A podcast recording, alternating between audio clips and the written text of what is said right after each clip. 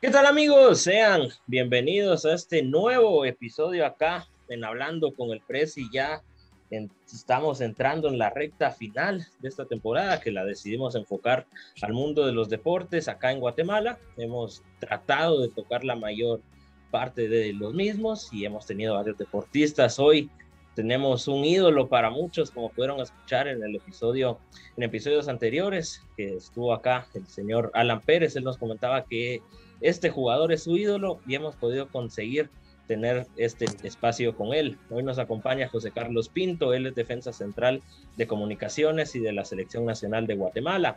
Brevemente les voy a contar que, en qué equipos ha jugado. Podríamos resaltar que ha estado en Malacateco, Municipal, Antigua y Comunicaciones, además de ser convocado en la Selección Nacional de Guatemala como pueden escuchar, es un jugador que tiene una trayectoria bastante buena. No cualquier jugador juega en los dos clubes más grandes del país y también hizo historia en Antigua. Ya estaremos hablando de ello dentro del episodio. Sin nada más que añadir, los invito a acompañarme en este nuevo episodio. ¿Qué tal, José Carlos? ¿Cómo te va? Bienvenido. ¿Qué tal? Bien, bien, gracias a Dios. Eh, la verdad, pues contento de este pequeño espacio, esta pues, pequeña entrevista que, que, vamos a tener el día de hoy.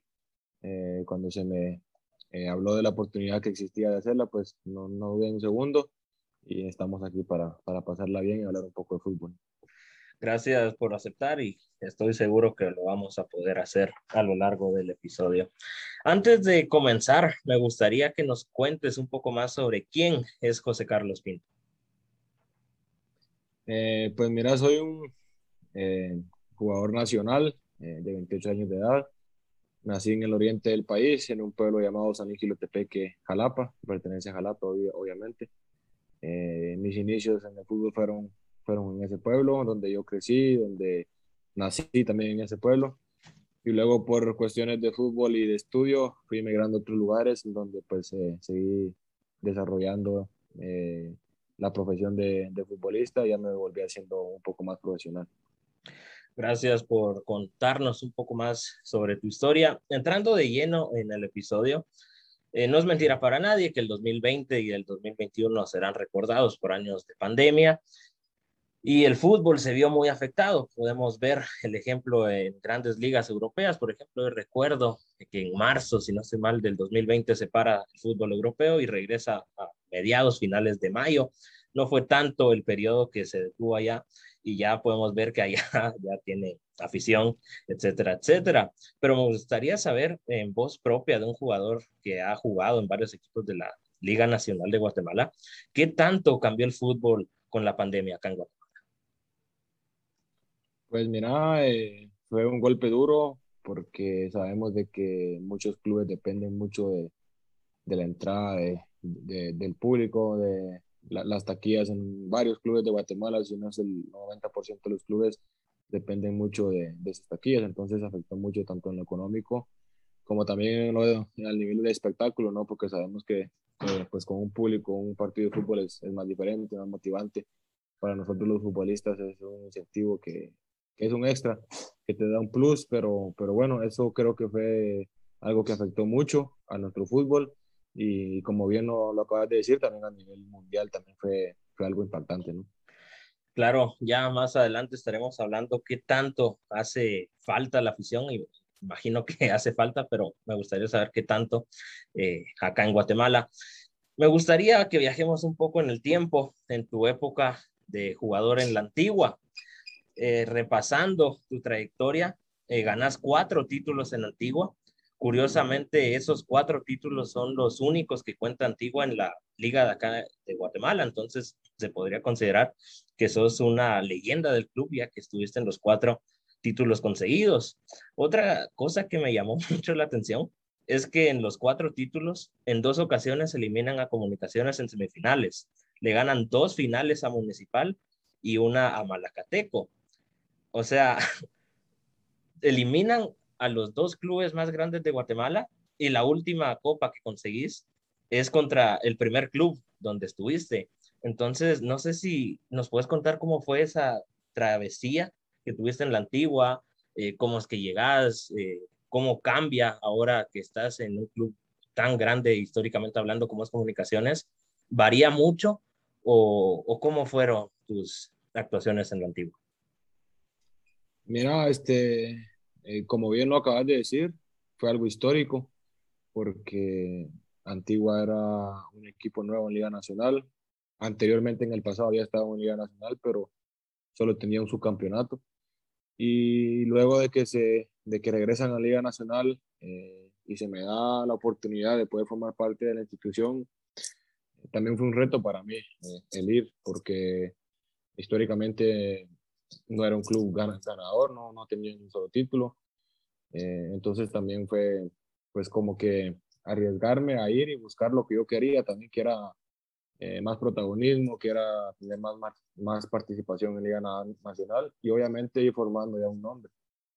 Gracias a Dios, tanto el club como mi persona, pues eh, fuimos a hacer historia. fueron partidos difíciles contra grandes rivales, como lo acabas de decir.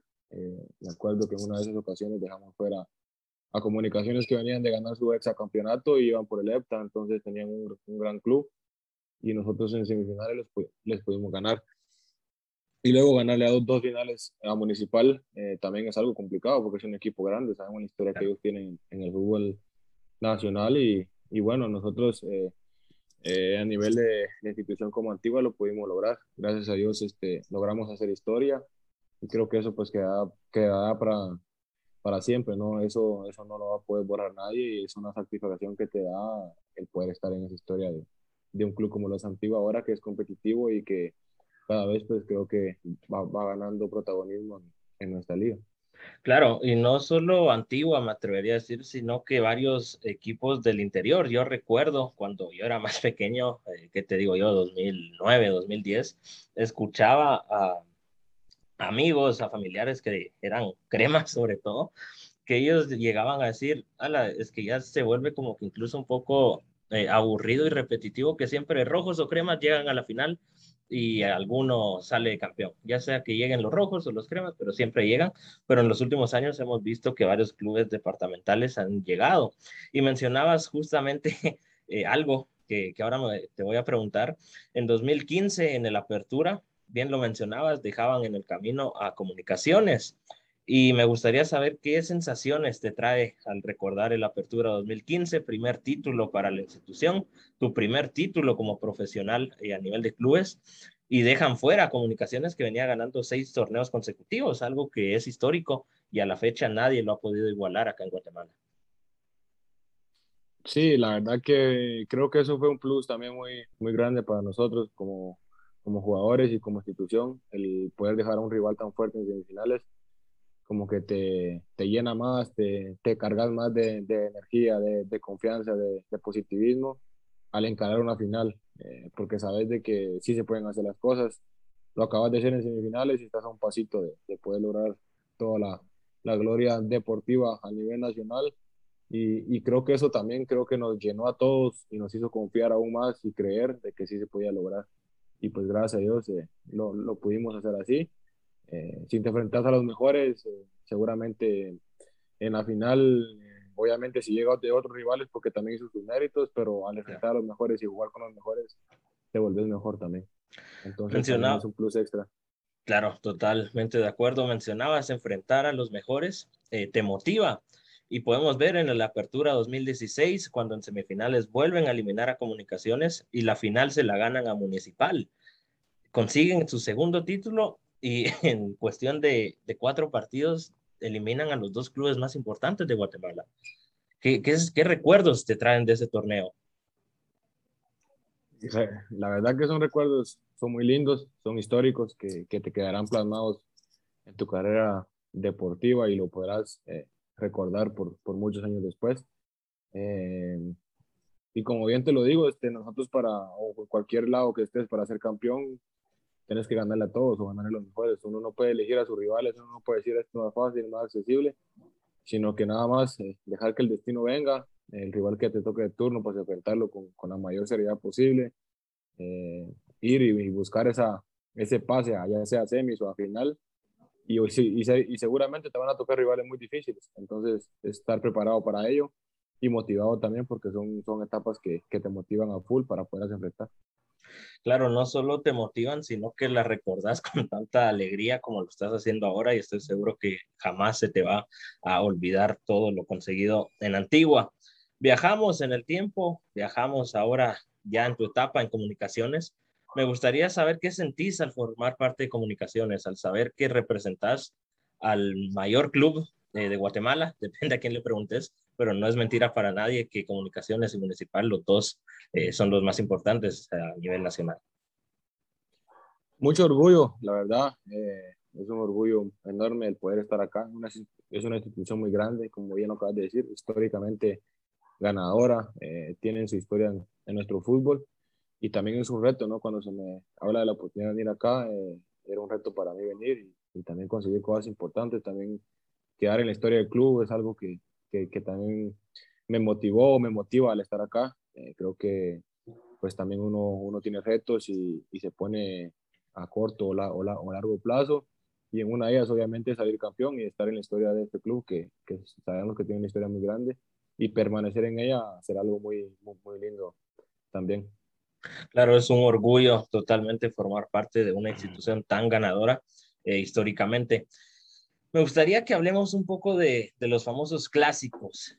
¿Qué hace especial a los clásicos? Si nos tuvieras que contar en tu experiencia, ¿cómo es la semana eh, previa al clásico, eh, post clásico, si, si, ganás, si perdés? ¿Por qué tanto, tanta emoción con ese partido?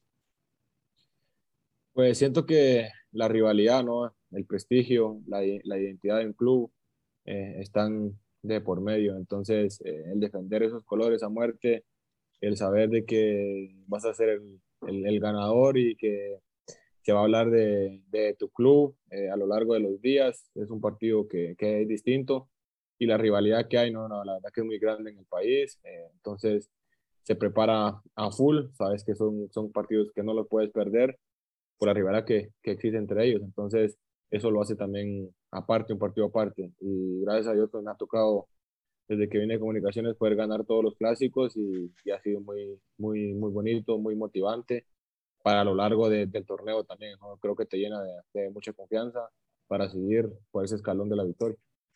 Claro. Eh, ¿Crees que los clásicos han podido eh, perder un poco de color eh, a raíz de la falta de la afición. Yo, como bien lo mencionabas al inicio, eh, la afición obviamente te motiva, pero eh, para los que no, no sepan, acá en Guatemala por cuestiones extradeportivas ya no se permite que, que, aficiones tanto de rojos y cremas estén en el mismo partido, sino que solo cuando se juega, por ejemplo, municipal de local, solo afición roja, cuando juega comunicaciones, solo afición crema. Pero yo creo, y no sé, me gustaría saber qué opinas, que al salir a la cancha y ver a todo un estadio estar en contra, eso también es motivante. ¿Crees que eso te motiva más que todo un estadio apoyándote que esté en contra? ¿O las dos maneras son motivantes? Sí, mira, obviamente si tenés a todo el estadio volcado a tu favor, es, es lo ideal, es como debería ser.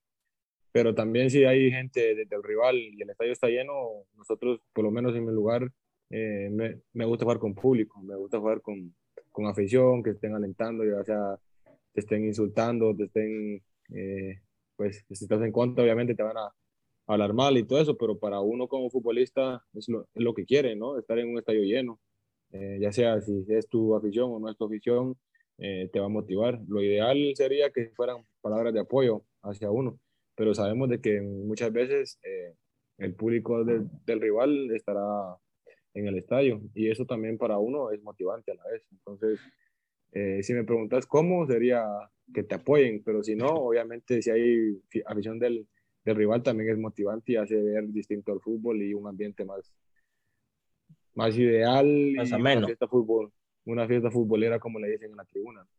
Claro, bien lo mencionabas, te dicen de todo, te recuerdan todo tu árbol genealógico, pero obviamente la afición hace falta y esperemos que acá en Guatemala no tarden tanto en volver. Eh, pasamos ahora a otra etapa de tu carrera, eh, siendo seleccionada, eh, jugando con Guatemala, y me gustaría saber qué sentís al representar a Guatemala, qué sentís al estar ya afuera cantando el himno, cuando miras el pecho y no está el logo de comunicaciones, sino que está el logo de tu país. ¿Qué, qué sensaciones te da eso? Ese es, creo que el privilegio, el privilegio más grande que le puede pasar a, a uno como futbolista, porque representar a tu país es lo máximo, es para lo que uno trabaja, quieres estar siempre en selección, quieres representar a tu país siempre. Y el estar ahí eh, cantando el himno, pues siempre lo he dicho, siempre se me va a a la piel, son momentos únicos y que hay que aprovecharlos al máximo, ¿no? Porque no se sabe cuándo será la última vez que lo puedas hacer. Entonces, de cada partido que uno salga, salga a dar el todo por el país y representar y poner siempre el nombre de Guatemala en lo alto, creo que está en la mentalidad de cada uno de nosotros. Eso no, no hay duda. Eh, nos preparamos para ello siempre, para estar en una selección.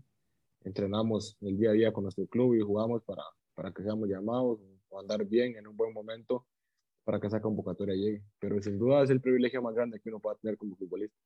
Claro, mencionabas eh, que esa es una emoción mayor y, yo recuerdo en estas últimas eliminatorias mundialistas, eh, circuló un video, no sé si, lo llegaste a ver o, los que están escuchando lo llegaron a ver, era acá en Guatemala, en el Doroteo Guamuch Flores, jugábamos contra Cuba, si no estoy mal, el primer partido, y, y salía Ricardo Jerez motivando y uno que estaba afuera, por ejemplo, en mi caso, yo te digo, yo no sé si tenga tanto de valor como ustedes tienen para estar ahí y ser unos hielos, porque muchos futbolistas parece que están concentrados con la cabeza 100% metida en el partido y las sensaciones las dejan de lado, pero muchas personas eh, nos podría llegar a ganar esas sensaciones.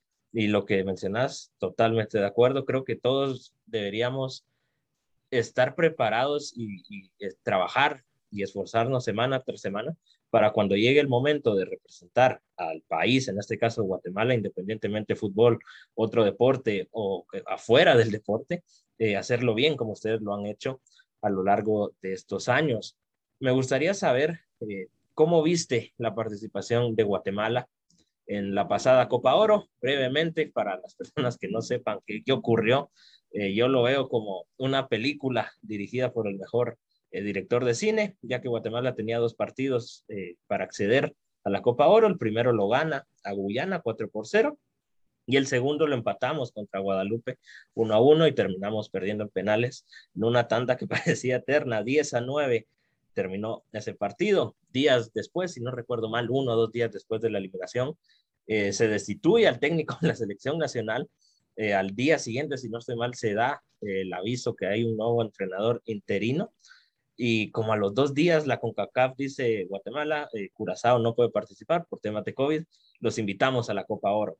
Y fue así como Guatemala llegó a la Copa Oro, fue una historia bastante eh, llamativa. Y, y, no sé, ¿cómo viste la participación de Guatemala? ¿Crees que hubiese cambiado mucho si se ganaba eh, a, a Guadalupe y entrábamos directamente o hubiese sido muy similar lo que pudimos observar? Mira, para mi opinión, hubiese cambiado mucho, porque veníamos de estar en una concentración larga de 10, 15 días, preparándonos, entrenándonos para esos dos partidos de preparación y obviamente para después ir a, a Copa Oro. Y luego cuando no se dieron las cosas, eh, quedamos fuera, volvimos al país y tenías 3, 4 días sin entrenar, sin, sin estar en una concentración, cuando se avisa que Guatemala va a Copa Oro. Hacen un listado eh, de jugadores nuevos, la, la gran parte iba, el 75% iba, y nos toca jugar un partido el primero contra El Salvador, eh, donde no habías entrenado ni un solo día, con todo el grupo completo, donde viajaste un día antes y al siguiente día jugabas. Entonces, los que sabemos y estamos dentro del fútbol y sabemos la metodología física, sabes de que ahí vas con, con desventaja ya contra un rival que tiene 15 o 20 días preparándose en Estados Unidos en un campamento en donde estaban, pues, obviamente concentrados como nosotros estábamos. Claro. Y aún así pasamos 80 minutos con un 0 a 0, en el cual no se miraba por dónde, nosotros bien ordenados tácticamente. El partido no, no se abría, el minuto 81 nos hacen el primer gol. Y luego al minuto 80 y algo, 88, 89 nos hacen el segundo gol. Y se pierde un partido contra El Salvador que por ahí no se merecía perder. Y aún así tenías cuatro o cinco días sin entrenar, sin el grupo completo, sin, con un día antes viajando a Estados Unidos y al siguiente día jugar. Y después nos toca jugar contra México y se le hizo un buen, un buen juego. Obviamente se perdió porque sabemos lo que es México, pero se le hizo un buen juego, eh, donde se, se, demostraba que pues, Guatemala, después de mucho tiempo de no estar en una Copa Oro o una competición internacional, eh, estaba como que volviendo a sacar la cabeza cuando estabas abajo del agua. Y luego vamos contra Trinidad y Tobago, para, para mi pensar, merecimos ganar ese partido, lo empatamos uno a uno. Pero para mí eh, fue una participación en la cual escalamos en el ranking, volvimos a, a, estar a un nivel internacional eh, adecuado, sabemos de que es, es, es, de alta intensidad y volver a estar en una competición así también fue bueno para nosotros, porque eso también sirvió que escaláramos en el ranking, que es donde estábamos muy abajo desde hace muchos años por lo mismo, las suspensiones y todo que nos afectaron un montón. Y estos torneos, sabes que te sirven para volver a estar en el mapa del, del fútbol. Claro, totalmente de acuerdo en lo que mencionas, El Salvador, eh, una selección que, que había estado jugando bastante bien y, y, se la aguanta hasta el minuto 80 como bien lo mencionaba, 0-0, pero se termina perdiendo contra México, que es el monstruo de, de CONCACAF y, de América, se, se, podría considerar. También se le planta cara con todo esto que acabamos de mencionar, que no estaban listos, eh, no porque ustedes no querían, sino por las situaciones que se dieron, y una Trinidad y Tobago que siempre se le complica a Guatemala, una selección eh, caribeña que siempre tiene ahí, es un talón de Aquiles eh, para la selección. Me gustaría, ya hemos pasado el Ecuador de, este episodio, pero me gustaría saber tu, experiencia y, y, desde tu punto de vista, ¿qué crees que le hizo falta a Guatemala para poder eh, entrar o soñar con una octagonal final rumbo a Qatar 2022? Estuvimos, la verdad, muy cerca, muy cerca. Eh, creo que por ahí el, el no poder contar en mucho tiempo con participaciones internacionales afectó, porque son selecciones de que están jugando eh, siempre fechas FIFA, siempre juegan eh, amistosos contra rivales eh, poderosos, y eso obviamente también te, te ayuda para que te vayas preparando, ¿no? Son selecciones que la mayor parte del tiempo están juntas. No, no mucho tiempo, pero están juntas. Y nosotros eh, bueno, en la era del profe Marini vino a conjuntar una selección, el cual trató la manera de que estuviéramos juntos, de que tuviéramos la idea de juego de él plasmada, pero sabemos que no, que no alcanzó para poder lograr el pase a la, a la octagonal final. Contra selecciones de que siempre están jugando en fecha FIFA, ahorita lo, lo, podemos ver, ahorita hay fecha FIFA y Guatemala no, no juega, entonces después eh, no hay armas para poder afrontar o escalar en el ranking, que es lo que te ayuda para que no volvamos que no vuelva a pasar, que como estábamos muy mal rankeados, aparecimos en el grupo C con CACAF jugando contra islas muy menores a nosotros, pero que obviamente se, que hay un desgaste cuando ya llegas a jugar contra las selecciones potencias, ellos ya solo te están esperando y jugando contra las selecciones top. Y eso al final pues eh, aplica de que ellos están mejorando y nosotros estamos escalando escalones para llegar a donde ellos están. Entonces, eh, creo que eso es vaivén de lo que hace falta. Esperemos de que eh, ahora que no estamos suspendidos, obviamente, podamos seguir mejorando y teniendo participación para que la selección se vea mejor. Claro, totalmente de acuerdo con lo que mencionas. Y mencionabas que, y obviamente es hasta simple lógica, si vas jugando amistosos en fecha FIFA, etcétera, etcétera, no solo vas ganando puestos en el ranking, sino que también vas ganando experiencia. Me gustaría saber cómo miras a Guatemala de cara al próximo mundial que se va a disputar acá eh, cerca de nosotros, en Estados Unidos, México y Canadá, y teniendo en cuenta que no va a estar ni México, ni Canadá, ni Estados Unidos en las eliminatorias, ¿cómo miras a Guatemala? ¿Crees que podamos eh, clasificarnos a nuestro primer mundial? ¿O, ¿O qué nos haría falta para que soñemos con esa bendita clasificación? Sí, la verdad que creo, creo, estoy muy, estoy seguro, eh, positivo hay que ser positivo en todo momento, de que será una buena eliminatoria. Eh, hay que ver la manera de conjuntar un buen grupo, de formar una buena selección, de que nos conozcamos como se debe ser, porque es así como una selección da frutos, jugadores años jugando juntos y obviamente consiguen cosas importantes. Entonces, eh, de que sea un buen proceso, de que todos sumemos de donde nos toque, en la cancha, en la grada, atrás de una tele, atrás de un radio, acostado, sentado, parado, que todos eh, con nuestra buena vibra, pues hacia la, hacia la selección y, y, que todos, ¿no? Trabajemos de donde nos toque, a, a, a conciencia, mejorando día con día. Nosotros como futbolistas sabemos de que las cosas que hacemos bien y que hacemos mal para ir por ese camino y ojalá y primero Dios se pueda dar estar en un mundial.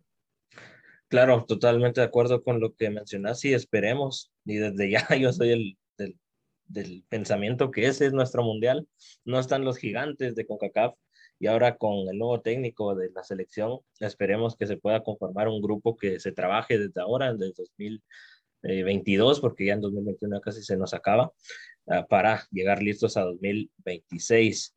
Hoy sí, hemos llegado al final de esta primera parte. Ahora pasamos a a un segmento bastante llamativo, ya que yo te voy a hacer eh, cuatro preguntas y me tienes que responder lo primero que se te venga a la mente. Eh, pueden ser preguntas relacionadas con el fútbol o bien preguntas de, otra, de otro índole. Y de igual manera te voy a dejar el tiempo para que me puedas hacer alguna pregunta en el caso que tuvieras o eh, agregar algún comentario. ¿Estás listo para las preguntas? Sí, sí. Primera pregunta.